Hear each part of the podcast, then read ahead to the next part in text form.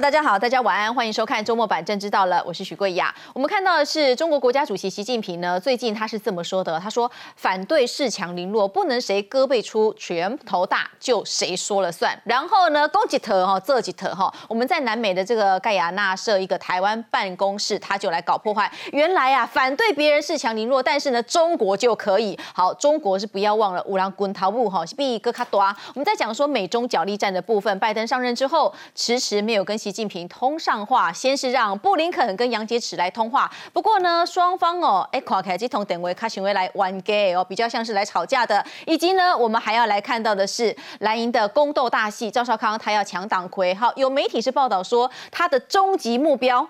不是党魁，他是要选二零二四。而韩国瑜推赵少康回到国民党，呃，说是呢认可他的个人的魅力哈，说要找狮子来领导羊群，真的有这么样的单纯吗？他到底图的是什么？而最后呢，我们今天也要来关注的是霸捷成败他的政治效应。好，开团之前先来介绍来宾，首先欢迎的是资深媒体人陈东豪，大家好；还要欢迎政治学教授范世平，各位好，大家好；两岸政策协会研究员张宇韶宇韶老师。各位好，大家晚安。好，欢迎国民党新北市议员叶元之。各位好，大家好。还有资深媒体人康仁俊。大家好。好，稍后还有政治评论员林玉慧会加入我们讨论。我们说哈，中国只会欺负拳头比他小的国家，但是呢，你再看看哈，哎，常常说在盖迪西加台湾必临台湾自己的高明洞，为什么呢？当我们被中国欺负的时候，他们却是用嘲讽的口气来对执政党，炮口总是对内呢？而且我们可以好好的来观察一下，拜登政府他的国务卿布林肯首都跟中方的杨洁篪通上电话，当这一通电话哈，到底他们对话的是什么？本来应该是组织对组织。哈，比方说习近平对上了拜登，不过结果不是这样的呈现。他们先让呃国务卿那么对上这个呃杨洁篪的部分，那代表什么样的意涵呢？还要看看他们通话的内容到底公三密哈。我们来看到的是哦，我先请教这个宇韶老师哈，终于终于通电话，但是层级是不一样的哦。那布林肯呢，特别针对什么？他好像对针对台湾、那么新疆还有香港等等议题都有表达，同时也针对最新的这个议题有谴责缅甸政变的部分哈。那怎么样来看两边讲话从？头到尾看起来都没有什么交集，宇韶老师。因为现阶段正处各说各话，有些事情呢，基本上是啊会发生的，只是什么时间点。疫情有一天总会过去，美中呢这个领导人呢所谓的国事访问，或是在国际场合自然见面呢，有一天也会实践。但是呢，现阶段呢，双方正在摸底测试一下呢，其实应该讲。北京是在测试新任政府，尤其是呢拜登政府呢在外交、国防、国安区域的态度。因为台湾问题呢，当然是重中之重，包含所有层面了。所以现阶段呢，很简单的地方是呢，我想看看美国的所有的政治动作，它的底线是什么。虽说呢，战略模糊是民主党的这个外交政策的轮廓了，但是呢，我一定要想办法透过不同的管道、不同的方式，外交。两岸军事还有区域稳定的议题呢，想办法去了解一下。所以说这个对话呢，基本上世人先看清楚是什么呢？美国的立场是非常非常坚定的，不论是在新疆的人权、台湾的问题、区域的和平稳定，我的底线画出来了。可是呢？中共呢还是不太了解这样的民主党政府呢，跟之前的克林顿或是奥巴马呢，究竟有什么不一样？所以有趣的地方是呢，美中关系又回到了第一个公报，第二个公报叫《上海公报》。虽然呢，双方呢这个呢有共同的敌人，只是那时候呢，我们都知道《上海公报》的内容属于各说各话。全球战略有共识，但是呢，面对台湾问题呢，或是美中关系呢，真的是属于我说各说各话。更何况现在呢，全球战略双方没共识，有共识的部分呢，是在局部的什么气候变迁呐这种议题之中呢，要合作。但大部分的范围呢，好像呢是剑拔弩张，互别苗头。这第一点为大家做说明的。第二点呢，刚才贵阳提到说呢，哎。这个盖亚纳设办事处啦，或前阵子中国疫苗外交啊，那到底有什么巧门呢？其实国民党的做法，我不小心揭穿的这个内幕啊。一月十号，国新办。公布了国家中共的国家国际发展合作书的一个白皮书，叫《新时代的中国国际发展合作白皮书》。这个白皮书的重点说什么呢？有以下几个：第一个，疫苗外交呢，恐怕是今年呢中共对外援外政策的重中之重。为什么是疫苗外交呢？第一个，结合“一带一路”。第二个呢是要洗白自己隐匿疫情的这种负面形象。好，这是。第三个潜在的是什么？在外交场合呢，不能让台湾呢游刃有余。这三件事情刚刚好结合在就是盖亚纳的这个办事处的争议。为什么呢？因为盖亚纳这个国家很特别，人口虽不多，但是是呢中南美洲第二大石油的这个产产国啊，仅次于委内瑞拉，也是 OAS 的成员。OAS 就是美洲国家组织啊，在川普时期啊，在川普执政时期，所谓的新门罗主义啊，重新被拿回来。我们都知道什么叫门罗主义啊？门罗总统已经说过，美洲是美洲人的，是为了排除欧洲列强对美洲的影响力。川普说啊，美洲是美洲人的，不是排除欧洲啊，是排除中国啊。因为中国最近的一带一路啦，或孔子学院呢，在盖亚纳这个国家都有插旗，更何况盖亚纳还是所谓加勒比海共同体的成员。美中经贸大战，全球生产工艺的新的角地。之处就是美国的后院。美国对加勒比海地地区呢是非常非常敏感的。当年的古巴危机，我们看到，虽然古巴危机也用来形容现在台湾的这个海峡两岸的这种局势嘛，所以第一个叫供应链跟台湾有关系，台湾也在新供应链之中比较重要的一环。第二个是什么呢？疫苗外交基本上打的当然是中国的国家形象，因为过去被砸坏了嘛。但是呢，跟中国的这个防疫做对比的最鲜明的对照是什么呢？就是台湾。这第二个，第三个。跟邦交国或外交什么关系呢？不要忘记啊，台湾的邦交国群聚之所在就是加勒比海地区。我们共有五个邦交国，包含海地啊、圣文森啊等国。所以说呢，当我们不小心呢去做了这样的超前部署的时候，踩到的是美中强权棋盘的敏感神经。中共为什么立刻回防？北京为什么断然处置？一定是我们做对了什么事情？做对什么事情呢？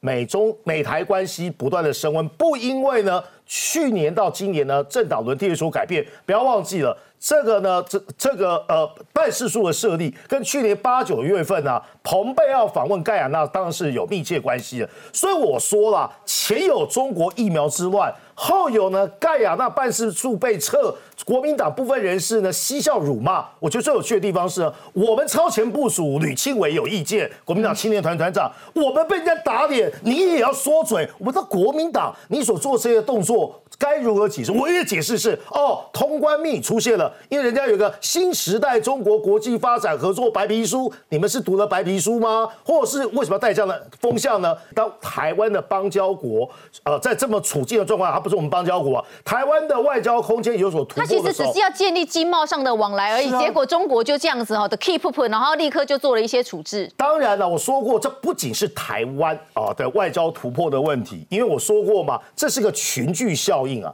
如果我们有办法在加勒比海插旗子，或继呢这个斯瓦蒂兰之后呢，第二个国家有办法建立所谓台湾办公室的话，那么代表台湾正好量能正高嘛。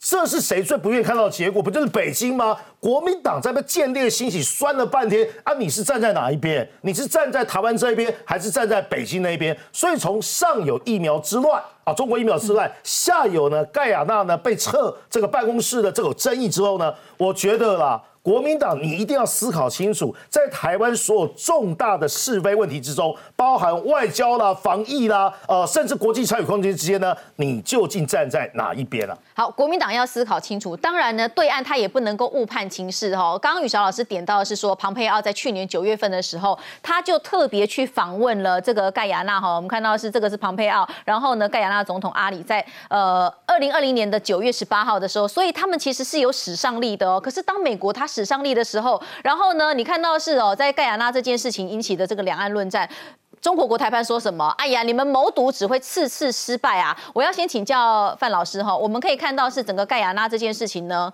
美国其实一开始是因为美国的驻盖亚纳的这个呃大使馆这边发出了消息，然后一这个讯息才进一步被对外界来揭露哈。那你看到是来没有错，你是终止的设这个呃办公室哦代表处，然后美国说。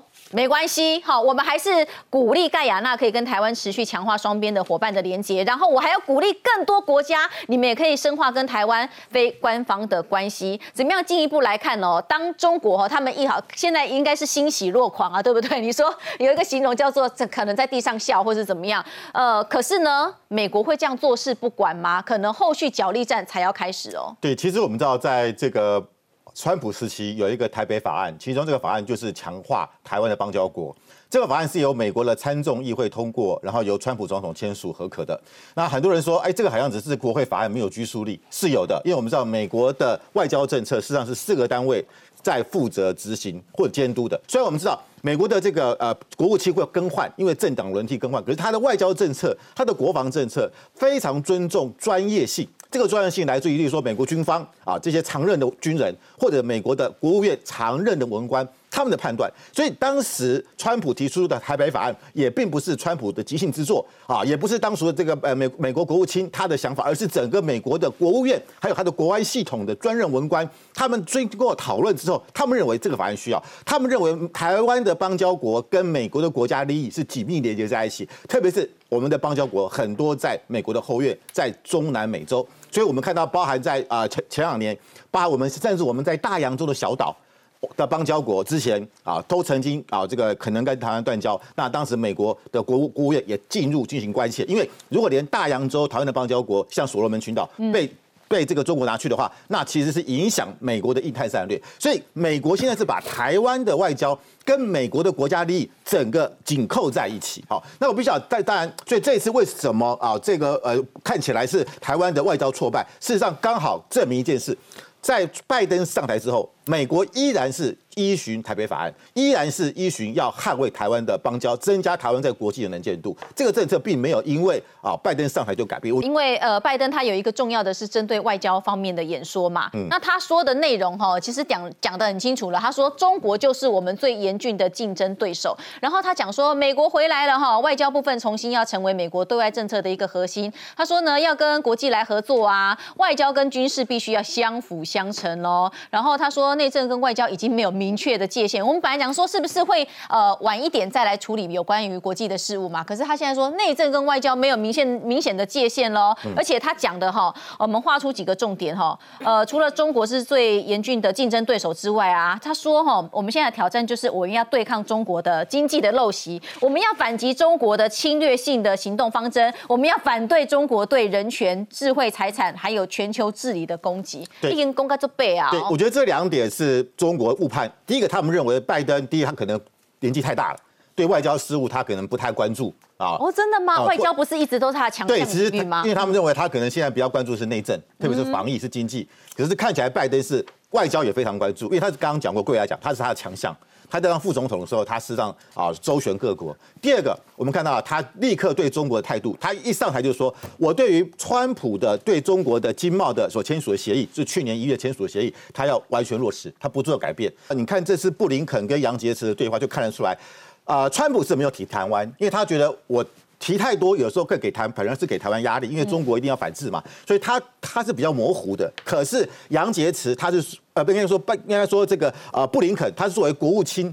他他的讲话就很具体了，他就因为他是行政，他是属于行政官僚的最高的领导人，美国外交政策的最高领导人。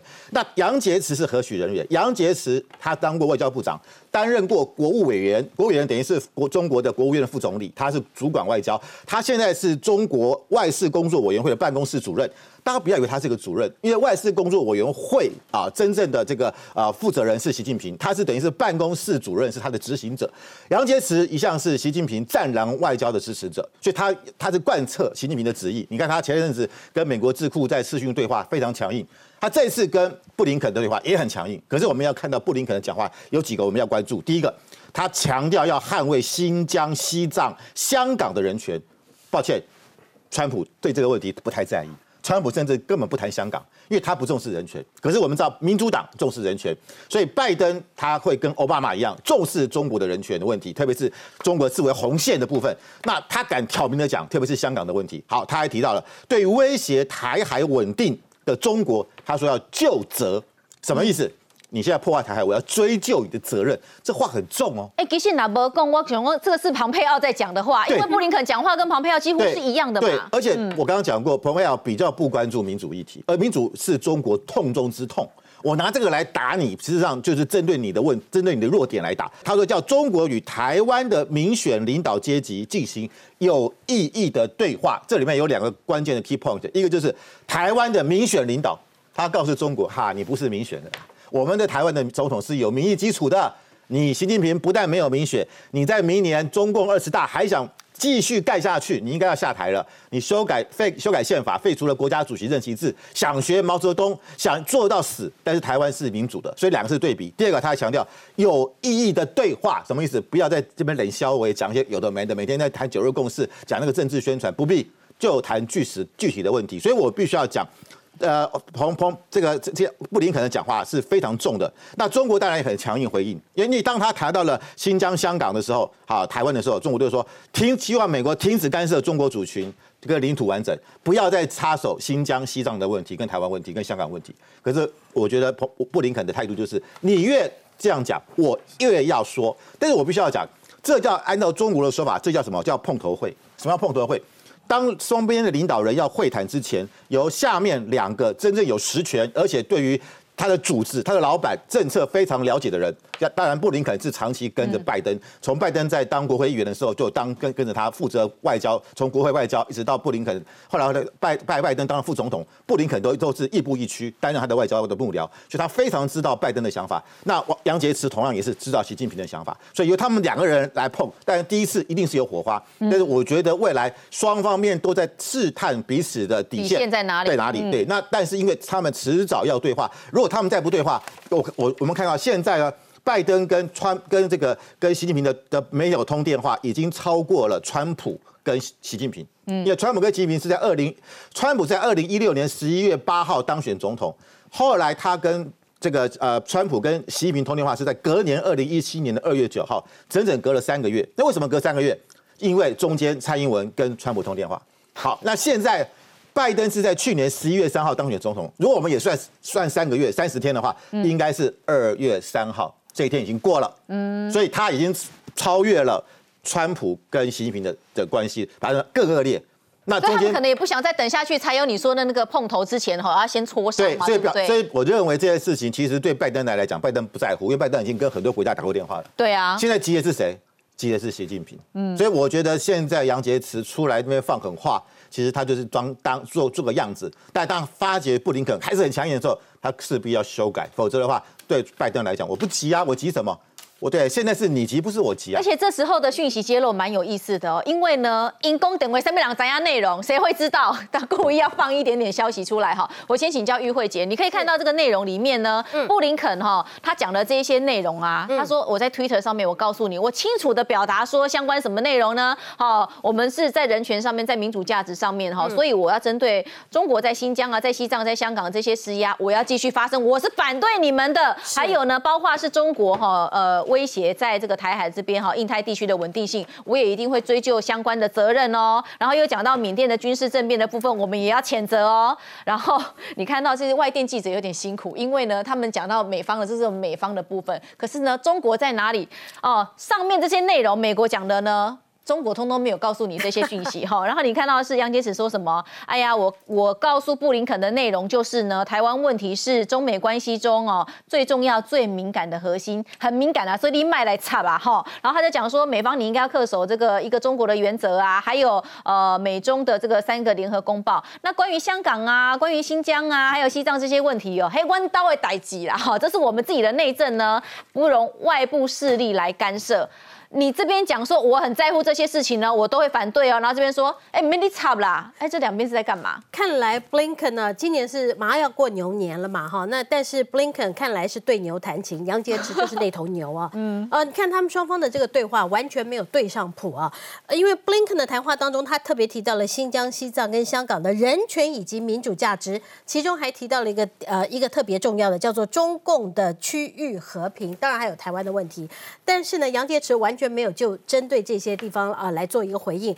当然，美国的这个态度，呃，Blinken 的态度，那我想这个其实中国到底在这件事情，特别是在盖亚纳这事情，他们到底想要表达出来什么？特别在盖亚纳这个，呃，我们看到了国民党有很多很积极的回应。对，针对盖亚纳，我们应该要如何来看待？我觉得有两个指标啊。第一个指标是因为去年的八月，当呃庞佩奥他也去了这个盖亚纳，盖亚纳地区呢，这个是非常特别的一个地区，它是在南美洲，但是呢，南美洲。它可以说是大航海时代，呃，所有的这个欧洲的列强进入到美洲的第一块土地，所以你会看到有西语盖亚纳，然后有英语的盖亚纳，也就是我们这次谈到的这个盖亚纳。那还有呢，有荷兰语的盖亚纳，也就是盖亚纳旁边的这个苏利文，呃，苏利南，还有呢，葡萄牙语的盖亚纳，现在在巴西。那呃，这些呃，这些都是在盖亚纳这个地区。那盖亚纳它地理位置、地缘政治当中的最重要的地方，它是加勒比海共同总体当中秘书处的一个所在地，所以对于整个美国的后院来讲，它是非常重要。还有一个非常重要的地方呢，是因为现在我们都知道说，呃，在上一次冷战时期啊，美苏他们到最后打的是太空战，现在又进入到打太空战的一个时期。那在这个赤道，其实盖亚纳这个地区是距离赤道是非常近的。那我们知道，在赤道你如果要发射卫星啊什么的，这个燃料呃用的会比较少，所以在法国在盖亚纳这个地区有一个法属盖亚纳，这是法国在法国以外的土地，呃，在全球啊，在南美洲唯一一个法属领地，就是在这个南美洲这个地方，所以它这个发射卫星卫星能够上到轨道，其实对于他们来讲打太空战，这是非常有利的一个战略位置。这也是为什么美国会在去年八月的时候，庞培奥他到了盖亚纳，会发表了这样一篇的演说。那去年八月的时候，把台湾也加入了。这我们等下会再讨论到台北法案。所以台湾在这整个事件盖亚纳事件当中，老实讲，我们的外交部尽了非常大的努力。那我们到拜亚盖亚纳设立了台湾的办公室。但你可以看到，在这件事情，我们虽然说功败垂成，但至少我们已经跟盖亚纳的政府有了进一步的一个接触。而且我们证实了，美国的外交体系现在已经是把台湾的事务官呢作为他们非常重要的合作伙伴。这个在盖亚纳事件当中，虽然我们的台湾办公室是没有办法顺利的这个呃设立，但是至少我觉得在外交的成就上面，我们得到了这两个一个重要的一个一个点。但问题回来了，那为什么国民党在在这个时间点上会迎合中共的唱和？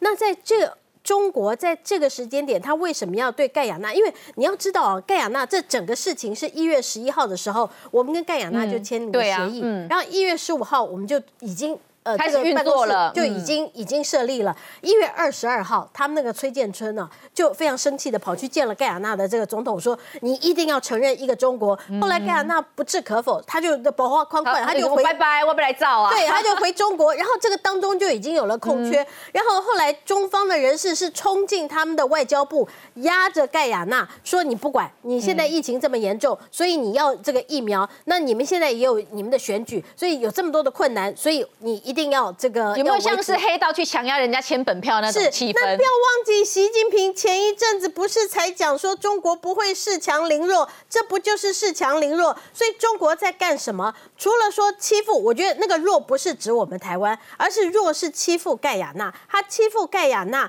欺负盖亚纳，我觉得给全世界看，而且更重要的是，他是在测试美国的底线。因为我刚刚讲到了盖亚纳，它在地缘政治上面的一个重要性。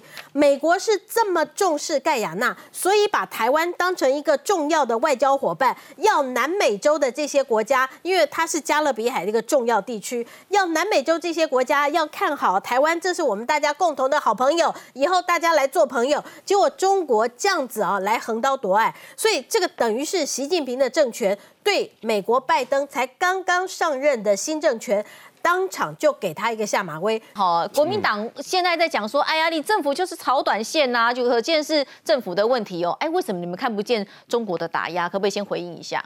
那个国民党新闻稿也有骂中国了，也有啦。但是只是说，你知道我们国民党是比例就是了啦，因为我们在野党嘛，所以我们当然是监督那个执政党。但我觉得那个新闻稿大家也是见仁见智，因为我看到很多我们党内的先进的也是用不同的讲法，比如说我们新北市长侯友谊，他就说面对中国打压，我们国人更要团结了。嗯，哦，然后他就觉得说，哎，侯友谊这种高度很好啊，那为什么党中央的那个层次就觉得很奇怪？哎，炮口 always 都是对内，不是对外啊？就是大家看到点不一样啊，对，我点不一样。你看那个赵少康最近声量最大，的是眼睛长副。眼是不是 根本看到世界不太一样？就是说每一个有看自己有很多角度嘛。那那你比如说赵少康他还讲说，呃，外交就是瞬息万变啊，我们要给外交人肯定啊。台湾如果可以跟盖亚那有这种关系的话很棒啦。但是这个因为盖亚那个老公的打压嘛，让就是让美国我们都很难堪呐。但是不不用过度苛责了，这赵康讲法，所以每每个人都有不也其实蛮多人是支持的啦。但我会觉得说，我觉得中共真的不需要过度反应啊，就是说盖虽然说盖亚那是他。三十多年来的邦交国，但台湾也跟很多他的非邦交国有关系啊，对不对？美国也是，美国也是他的邦交国，我们在美国也是有办事处啊。那不用我们在全球的那个办事处、代表处其实蛮多的啊。很多啊。我们又不是要建立邦交关系，啊，我们是经贸嘛。Keep put 是，所以很无聊啊。我觉得什么都要打压，很奇怪。而且美那个中共他们自己发言人，在前一段时间说啊，他说：“哎呀，拜登上来了，川普下去了，他觉得是中美关系可以重新开始啊。”他们认为川普一直针对他们嘛，那现在拜登上来，哎，那你如果要跟人家重新开始，你应该要施出他善意啊。大家都都嘛知道，为这个这个盖亚那是美国的重要的。盟不是说盟友啦，就是算他势力范围嘛，因为中南美洲嘛，这个一定是美做去年蓬佩奥他去的，然后帮我们牵的线嘛。那你今天中国你硬要介入，让台湾跟盖亚那没办法发生关系，其实你你除了打脸台湾之外，你打脸的是其实是美国哎，你你你不是要跟人家蜘蛛善意吗？你为什么要跟美国故意要去弄人家？所以我真的看不懂，我觉得中国这种战狼式外交啊，不分大小啊，就一直开炮啊，我我觉得他们的路会越走越小啦。因为美中的角力哈，呃，不我们刚谈的这个算是地缘政治的一块。我们休息一下，稍后进一步来看到哈，就在台海这一块发生什么事情呢？你要看哦，美军哈这个马坎号才刚来嘛哈，然后呢，尼米兹号航母又靠近了，这代表什么样的意涵呢？我们休息一下，稍后回来。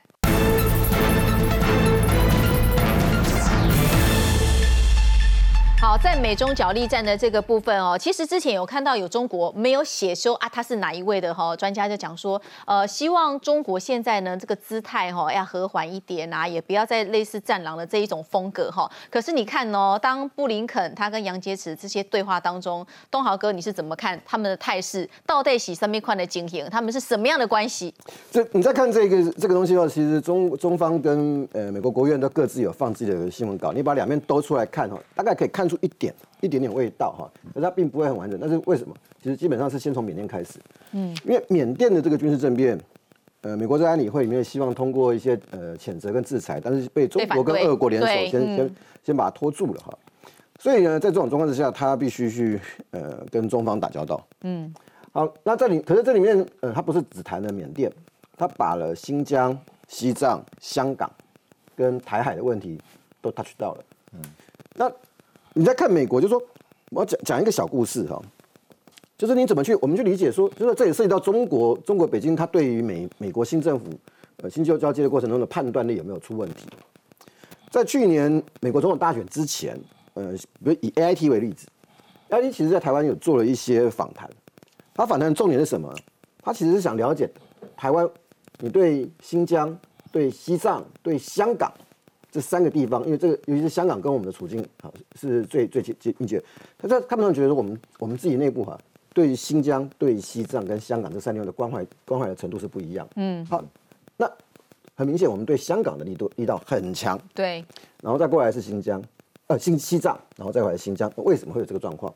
好，我为什么要去讲这件事情呢？就是说，你从 A I T 在做这件事情的时候，你就知道说这个事情跟他的政权没有关系。那他他不会是 A I 自己做的，一定是国务院啊一个系统下来的，甚至是国安会一个系统下来的。那你再回来看，当新政府交接之后呢，布林肯为什么？你注意，我们注意看哈，从台湾的我们自己的角度来讲，我们先优先关心台海，再关心香港，然后可能才是西藏、新疆。在美国人的时候，他当然很关心台海，因为这边有战争风险。但是他第一个是西藏，也就是西藏问题。呃，在美国来讲，他所关注的程度会比我们在这里想象中还要高。西藏问题不只是美国，还包括欧盟。欧盟对新疆的关心度非常高。再回过来看国内啊，我们在做一些评论，不管是各政党的时候，未来啊，因为这个等一下一定会谈到有关呃，包括说呃盖亚那的事情，为什么国民党的那个那个那个新闻稿一千多字，你看得很累？就是为什么人家画重点哦？国民党觉得我我的重点画在 A，就大家都觉得你在 B 那个地方，嗯，也就涉及到说，我我们讲，国民党是一个有丰富执政经验的政党，虽然现在在，可可是国民党在面对这些问题的过程当中，或者提出来的新闻稿当中，他从来没有结合他的政务资源，他从来没有表现的，他像是一个有执政经验的在野党，所以他才会跑出那个让你觉得不知道该怎么办的一个反应。他他比较麻烦是什么？他有一些用词不是就一篇而已哈。嗯嗯，因为中评社实在是跟国台办关系太密切了，你你会看到两边互相。我如果我如果用一个比较不好听的话，两边好像在打乒乓球。嗯，你可以把它当巧合，刚好两边有些共同的意见。嗯，可是你可是如果经常有共同意见的时候呢，好像乒乓球一来一往，一来竟然这样子一直一搭一唱，一搭一唱哦。好，所以你回过来看整个整个整个事这个事情，因为布林肯跟杨洁篪的通话，我们一定很关心，因为他很明确，他把台海的这个这个军事风险的事情拉进来，而且要中国要负责任。中国要负责任，他希望美国希望中新政府希望美中国负责任的不是只有台海，还包括缅甸，因为缅甸是现在情况急速恶化的一个地方。可是中方的反应是这个样子。你再拉回来看盖亚那的事情，其实台湾能够跟他去到盖亚那，当然不会是靠我们自己的力量。嗯，那你在盖亚那里面其实有得有失啊，就失去的部分就是很可惜，在最后那一刻，盖亚那盖亚那真的需要疫苗。嗯。他四千多例确诊，而且人口非常少，他们只有七十八因为他还有他国内政治的问题，还有政治问题。对这个这个，老实讲，我觉得呃，我们可以同情，可以理解了，同理同理啦哈。可是可是呢，我们得到了有我们讲的德是什么？你可以看得出来，那个那么远的地方，台湾凭什么就 touch 到？对啊，当然是因为美国对整个呃加勒比海地区，它有一个新的想法哦，它基本上把它当成环加勒比海地区，这是美国的一个重要后门后院。因为有那个有这样子的一个外交风一个一个大气候，你才有那个机会抓到缝隙切进去。类似的东西有没有？在去年的非洲，不是吗？那也就是有一个缝隙，你才能够切得进去。好，讲到这里，因为未来啊，台湾的台湾的政党竞争一定是基本上还是蓝绿对抗嗯，那民进党的做法可受公平，可是他很清楚，他调子很清楚。可是国民党，我现在比较困扰是国民党，因为我从来不知道谁可以代表国民党。赵少康，OK，也许叶元之，那我不能让你们因为国民党实在是 国民党国民，我对国民党，我这我这个大半年来，我觉得说最痛苦的一件事情是，不管什么样的事情，嗯，谁可以代表国民党？就国民党的调子到底算是什么了？嗯，这是这是我觉得要要去判断国民党，或者我怎么去定位国民党很很辛苦的一个地方。因为你刚刚讲说哈，国民党他们那个呃声明写出来，你会看到说，哎，他们有执政过，可是却没有那个高度嘛，对不对？好，然后还有你要看的是哦，当这个角力，我们刚刚讲说嫌隙嫌隙那一块，美中之间他故意哈，好像那个缝呢，嫌隙之间的缝是越来越大的。你来看哦，那美国哈，他在台海这一块他怎么样重视？我先请教任俊哥哦，你看到这个马坎号哈，哎，他其实算是几个月就会来一轮嘛哈，在台海的部分哈，反正他就是一个巡守队哈，他又来了，这是美军伯克级的神盾驱逐舰。然后当马坎号来了之后呢，你又看到说它的部署哈，军事重军部署是越来越多哦。来，我们看到是美军的尼米兹航母靠近南海中，然后在日本冲绳有什么？有这个核子潜舰二亥二号又现身，这是一个什么样的状况？什么样的布局？我我觉得这段时间看到美国海军军力的这个重新的在做调整跟部署，确实他把这个所谓的亚太还有印太地区这边接下来视之为叫美军战力，他必须重新再回到亚洲一个很重要的一个一。个据点啊，所以您刚刚特别提到说，事实上这些船舰到南海，如果你就如果南海叫做公海，然后没有什么航行问题的话，这个不会是有什么状况。但问题是让中国大陆告诉大家讲说，南海你没有所谓自由航行权，黑关刀哎，那那这个就会一直被凸显跟放大哈。您刚特别提到说马坎哈，因为马坎这个事情要跟中国大陆前呃在呃前几天的时候晚上突然宣布讲说，它有一个陆基的这个呃呃中程飞弹拦截系统的测试成功，我把要接在一起讲哈。先介绍一下马坎号。马坎号它是在一九九四年七月的时候服役的。那它的母港其实不是在美国，它是在日本的横须贺军港。那在二零这个一七年的时候，当时因为它在这个马六甲海峡的时候，曾经有一个跟商船相撞的事件。那一直等了两年的整补之后，在二零一九年十月重新下水，然后到二零二零年的六月，也在去年的时候重新再恢复到达了海军部署。那您刚特别提到说马坎号好像每隔几个月就就东跑西跑一下啊。事实上，这个是很准确的一个观察，因为他上一次跑到西沙群岛了，也就十二月而已，也就是两个月前啊，哈，就就两个月前的这个十二月的时候，他也是跑到西沙。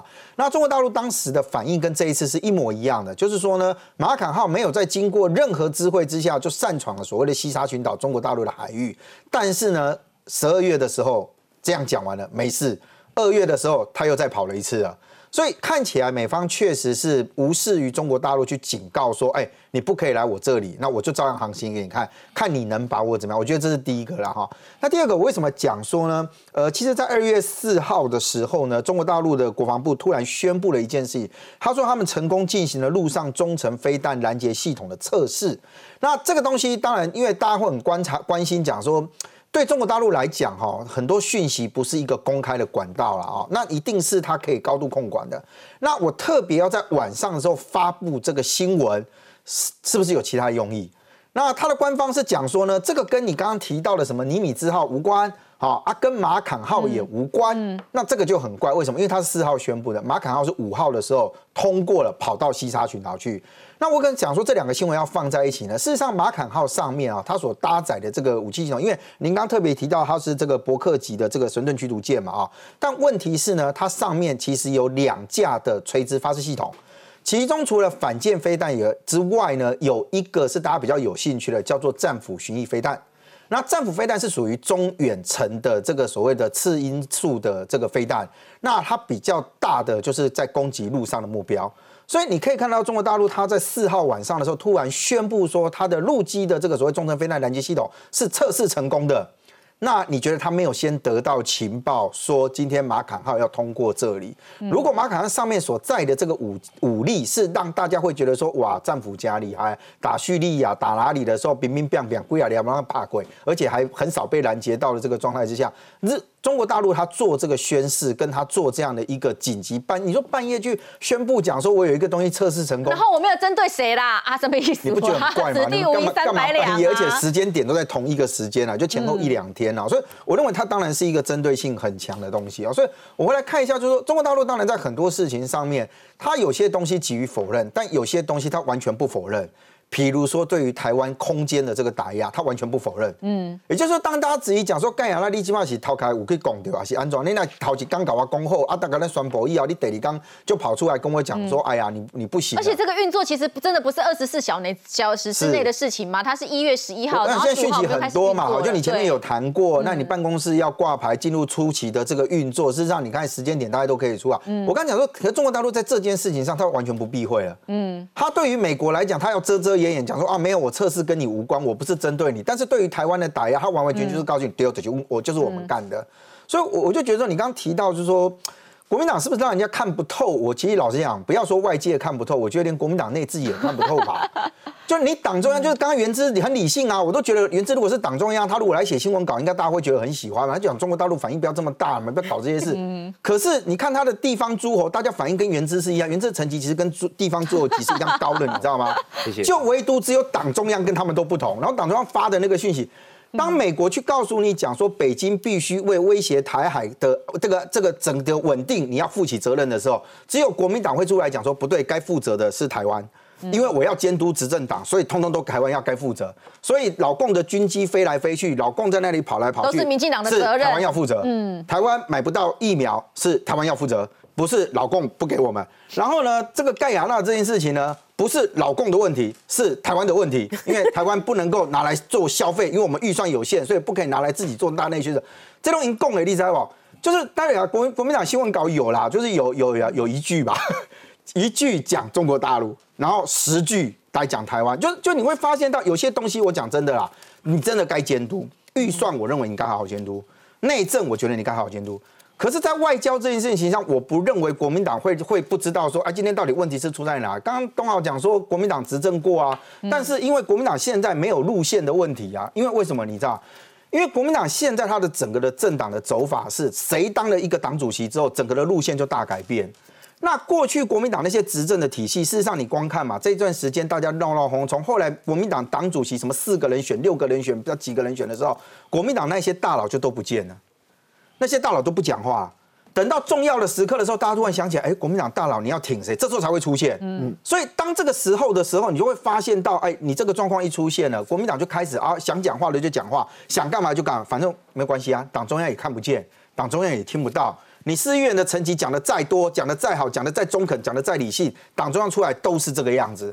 所以，我我觉得，当今天中国大陆开始，它逐渐的，就是我不遮掩了，我对于台湾里面，我也不给你好脸色看。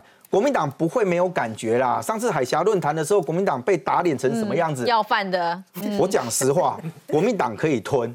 他自己吞没关系，但你不要叫其他人跟你一样吞嘛。嗯，你们那个时候秘书长被打脸成那样，你们都不讲话，当做没事。秘书长也现在还是过得还蛮开心的，一样很多事情一样是指指点点。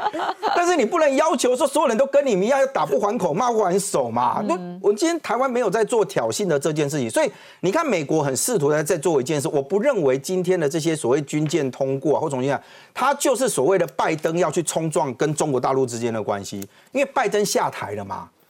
拜登已经啊，不对不起，川普，川普已经下台了。川普下台完之后，是拜登在延续他的美国政策，已经不是在延续所谓的川普政策了。如果国民党在这整件事情上面还要延续他过去一段的这个立场，就是告诉大家讲说啊，没关系，因为我是在野党，所以我要强力的监督执政党。结果你不不分青红皂白，下面逮起东西每个几个人，啊，每打对啊，再来讲，嗯，我觉得老公这样是不可以的。这个比例上面就很难让人家接受啊。我们再让原之回应一下哈，因为你刚刚说哈，国民党现在的战略叫做让你参不透哦。阿力身为国民党当中的新北市议员，你参透了没啦？还要去参拜啊？国民党大大名大方，我是其实我是觉得国民党真的是应该口口径一致啦，这是的确。口径一致的意思是说要依循党中央的说法，还是要依循比方说像是侯友谊的说法？呃，因为这个没有什么大家。炮口是要对外，不应该对内。对我我是觉得炮口应该对外啦。其实我一直认为说，因为蔡英文总统他已经八百一十七万票已经当选了啦，所以在国防外交这一块的确是可以让他先试试看啊。那我觉得国民党应该是强力监督在内政的部分啊，我是说一一开始，嗯，那还有就是说，如果说我们对于外交就是都不肯定的话，也会让一些外交人员对我们失望了。比如说一些年轻的外交人员，他会觉得为什么国民党老师在骂我们？我们已经很努力了，嗯，所以我觉得应该要多给这些在前线打仗的人多一些肯定的。我们监督民党，我觉得还是要有一定的力道了，不然如果说老师就说，哎，我们遇到挫折都老公打压，遇到挫折老公打压，那也可能会松懈啦。我我是觉得我们监督还是要有，但是对于呃，应该肯定的地方还是要肯定。那我我问你，你有没有看见老公在打压？因为这是事实啊，这是事实嘛。是啊，是啊。那事实你不能说啊，他在打压，那我们看不见，反正我国民党就是这一块我都可以忽略。呃，就就不是有，其实那个新闻稿发了新闻稿，因为我在想说他新闻稿里面有写什么，我没有认真看。不是说叫蔡政府要道歉吗？你新闻稿里面有吗？费宏泰啊。他出来接受访问而且他现在党团的大党编呢，怎么办呢？每个人有不臭康班的赵少康的好朋友不一样。来帮我讲一下，这是盖，这是盖，这是盖亚娜的事情，我必须要讲了。当然，对民进党来讲，对蔡英文来讲，当然有小伤。但是我刚刚讲过，但这证明的，反而证明了拜登会延续台北法案。那我觉得台湾可以安心。所以我觉得是利大于弊。对民国民党来讲，刚东豪说。这个好像中国每次国民党在这跟中国打乒乓球，嗯，打了好几十年呢，真的一直在打，所以他国民党永远难推他的这个所谓的亲中反美的形象，我觉得这个回不去了。那未来只要是总统大选，对国民党来讲，这就是铁箍咒。再来第三个，对中国来讲，中国信用破产啊。刚刚讲过，习近平才讲过不要恃强凌弱，你这不叫恃强凌弱吗？好，再来会觉得他信用破产啦。对，在台湾写稿子的也是他。是不是叫，就是跟美国讲说，你不要霸凌我。们对，那表代表示你示弱喽。那你习近平你是你你是民族败类，你怎么可以跟美国示弱？对你不是要跟美国共管太平洋吗？之前习近平还跟川普说太平洋够大够宽，我们够够我们两个国共管。你现在反而要跟习近平俯首称要跟拜登俯首称臣吗？再来，我觉得对第四个就是对外交人员，刚刚提到过去外交部啊，必须要讲行政院部会里面最难的是什么单位？是外交部跟国防部啊。但现在的年轻的外交官呢，其实他们他们觉他们不一定支持民进党。但他对于国民党这种亲中反美的这种政策，唱衰外交、打击外交人员士气，我认为年轻的外交官不会接受。所以我必须要讲，就是说，过去外交部是国民党，你去看这些退休的外交大大使，他讲的话，什么欧什么欧红烈呐、谢文吉讲的话，我真的有时以为他是中国外交部退休的嘞。所以，但是他们那种深蓝的的讲法是老一辈的外交官退休的，但是现在的年轻外交官是很有本土意识的。他因为他们都知道台湾最大的敌人在外交上就是中国，嗯，所以谁跟中国唱和，谁跟中国站在一起，那就是台湾的敌人。所以我觉得这很清楚。现在年轻的军官也是，你去看那些退将，吴思怀那不用讲了。好，他愿愿意在愿意在北京听习近平训话。可是现在的年轻军官，他们是不认同他们这种做法的。所以我觉得，当整个年轻世代过去的单位啊，这个蓝到出资的单位都出，我我不是说他们支持民进党，而他们是站在一个中立的，而且是站在一个军队国家化的立场，认同台湾、认同本土的立场。但是国民党没有改变，嗯，连江启臣这个比较想趋向 本土的，想对九二共识有所有所质疑的人。的国民党领导、领国民党党主席都被现在已经快被扫扫地出门了，引啊，对，引来的是 应景啊，对，引来引来是新党的这个赵少康，这情何以堪呐？所以我真的觉得国民党在逆着时代的潮流在走，你如果不能够顺着时代潮流走，你永远难获得年轻人的支持。好，宇哲老师补充，我觉得是更小灯秀 key 了，因为拜登啊，这个刚胜选的时候呢，一堆国民党的预言家摸着他们的塔罗牌跟水晶球，开始跟大家预告，预告什么呢？左手弃台论，右手说呢，美中关系呢将有大幅度的调整的，民进党押错宝了。但是事实证明，拜登政府上来以台的立场或台北关系的有台立场。有改变吗？没有嘛。盖亚那这个事情啊，说穿了，台湾的外交空间里面一定会有中国跟美国的因素，只是一个是负面的，一个是正面的。但是因为现在国民党大话讲在前，现在呢难下楼了，更小灯 s h 只能怎么样，把气出在民进党身上嘛。或是更大胆的地方是啊，把气出在美国人身上嘛，千错万错。我看那个陈以信委员啊，还继续发脸书，发脸书说什么呢？哦，要台湾政府讲清楚，好好检讨，检讨什么啊？你怎么不检讨北京呢？这所有的因素再简单也不过了。连我妈这种呢，看新闻呢，基本上的家庭主妇也都知道问题在哪里。国民党难道这些人没有背景吗？没有知识吗？难道不了解美中台三边关系怎么一回事吗？那是因为他们大话说在前，就是要唱衰台湾，唱衰民进党。说我刚才说过什么弃台论这种东西，现在因为骑虎难下了，那怎么办呢？只能呢慢慢转弯嘛，但这这一区庞大的大象要去转弯有够难的，所以呢，你看到看原之所说的啊，有啊，我没有谴责，我只看到前半段的两行头转了一下，后面的整个只有两行是谴责，这就是说这个这个呼吁北京怎样啊？但后面呢，这个叫做三不是九一开哦。百分之十的比例啊，谴责中国；百分之九十呢，给或者嘲笑，或是揶揄民进党政府嘛。要民进党这种说清楚，甚至要报告整个决策过程。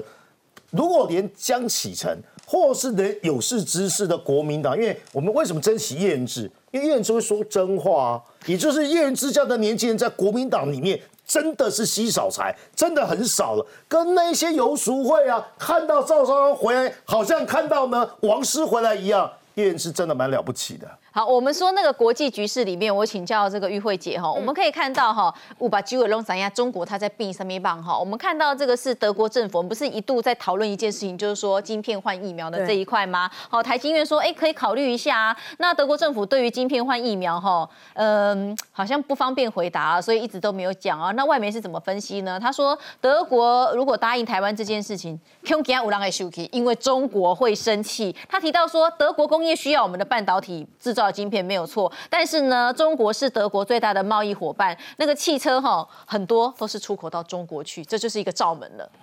老实讲哦，真的是呃，因为。防疫是防疫，疫苗是疫苗，然后贸易是贸易，晶片是晶晶片，而且晶片的这个生产呢，它的这个产量也不是说我今天可以抽单，明天就可以给你的，也没那么快了哈。然后呃，我们也知道这些生技公司，其实他们很多都是跨国公司，所以也不是只跟德国谈，或者只跟日本谈，或者只跟美国谈就可以来解决问题的啦。